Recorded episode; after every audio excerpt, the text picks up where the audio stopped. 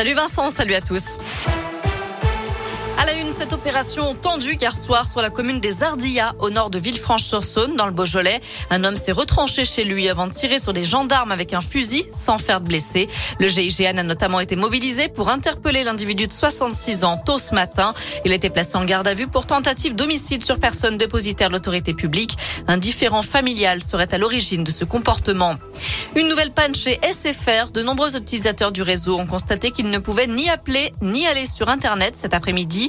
C'est d'ailleurs ce qu'a confirmé le site downdetector.fr avec plusieurs milliers de signalements cet après-midi.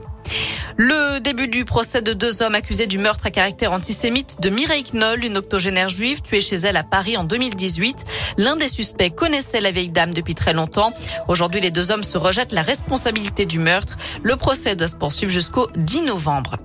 Victoire pour les défenseurs de la nature. Le Conseil d'État a suspendu les nouveaux arrêtés du gouvernement qui autorisaient des chasses d'oiseaux dites traditionnelles, chasse à la grive, aux merles noires ou encore aux alouettes avec des filets ou des cages.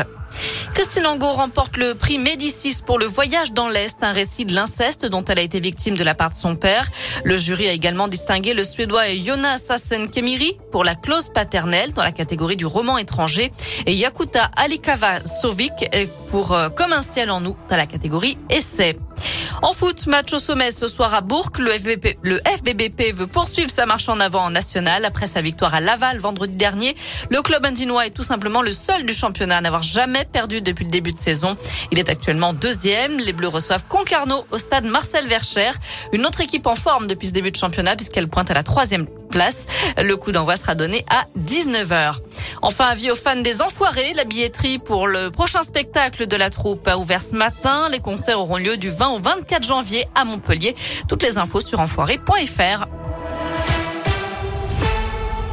Merci beaucoup Noémie.